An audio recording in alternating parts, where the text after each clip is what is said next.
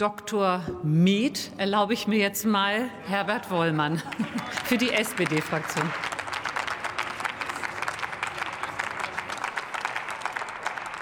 Ja, sehr geehrte Frau Präsidentin, ja, Dr. Med stimmt in dem Fall. Ähm, sehr geehrte Damen und Herren, ich frage mich erneut an einem Freitagnachmittag, äh, wie oft sollen wir uns noch mit den querdenkenden Anträgen der AfD hier herumschlagen?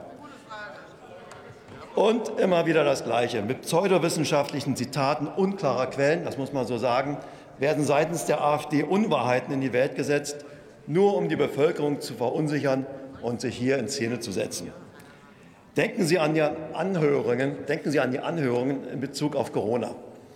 Immer wieder wird dieser ominöse Herr Lausen seitens der AfD für abstruse Stellungnahmen herangezogen. Ein Mann, der aus der Querdenkerszene stammt. Er nennt sich Datenanalyst. Ich sage bewusst, er ist ein Datenverfälscher. Auf keinem medizinischen Kongress dürften solche Pseudosachverständigen mehr als einmal ihre Show abziehen. Es ist in den Ausschüssen zwar üblich, Anhörungen grundsätzlich zuzustimmen, aber ich denke, es wird Zeit, von dieser Vorgehensweise irgendwann mal abzurücken. Es kann nicht sein, dass wir als Gesundheitspolitiker ständig so viel Zeit mit überflüssigen Anhörungen und Anträgen der AfD verbringen. Das habe ich nicht gesagt. Ich habe nur gesagt, dass wir querdenkenden Leuten hier nicht unbedingt eine Plattform bieten müssen. Von Anfang an hat die AfD die Covid-Impfungen verteufelt und die Corona-Maßnahmen abgelehnt. Dabei zeichnet sich immer mehr ab, dass Deutschland die Corona-Pandemie besser bewältigt hat als fast alle anderen Länder auf dieser Welt. Aber das will die AfD nicht wahrhaben. Dass die großen Impferfolge dass die großen Impferfolge in der Allgemeinbevölkerung, aber auch in einigen Fachkreisen leider oft in Frage gestellt werden, ist im Prinzip nichts Neues. Das hat vor 300, 400 Jahren mit der Pockenimpfung angefangen, ging weiter mit der Diphtherie und hat die Masern erreicht und mittlerweile leider auch die Querdenker der Gegenwart. Immer gab es, gab es Gegnerschaft, immer setzte sich am Ende der Nutzen der Impfungen durch. Immer. Wie kommt diese in einigen Kreisen verbreitete Ablehnung zustande?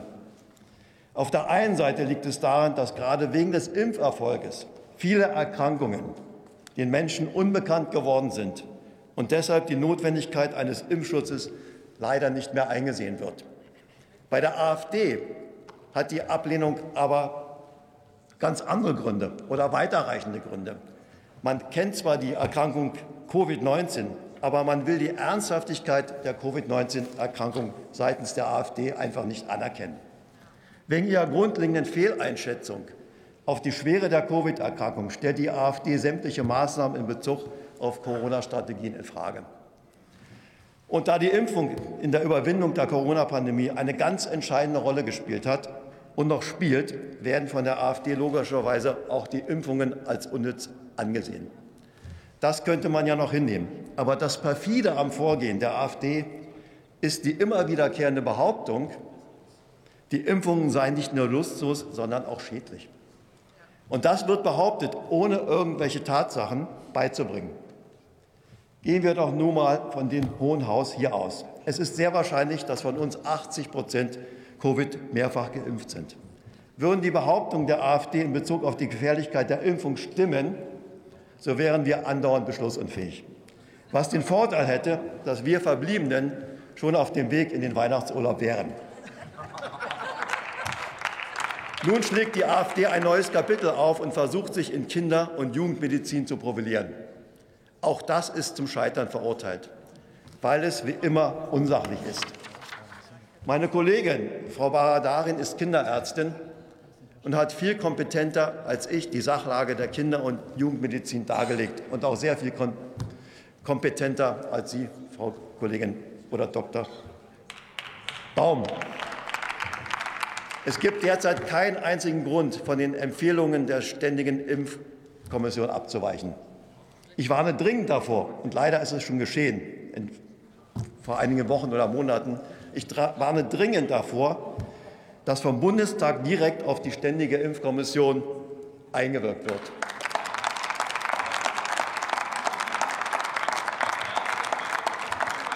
Statt Impfungen zu verteufeln, müssen wir alles daran setzen, der zunehmenden Impfmüdigkeit entgegenzuwirken. Die Anträge der AfD schaden der Gesundheit. Sie sind daher abzulehnen. Danke.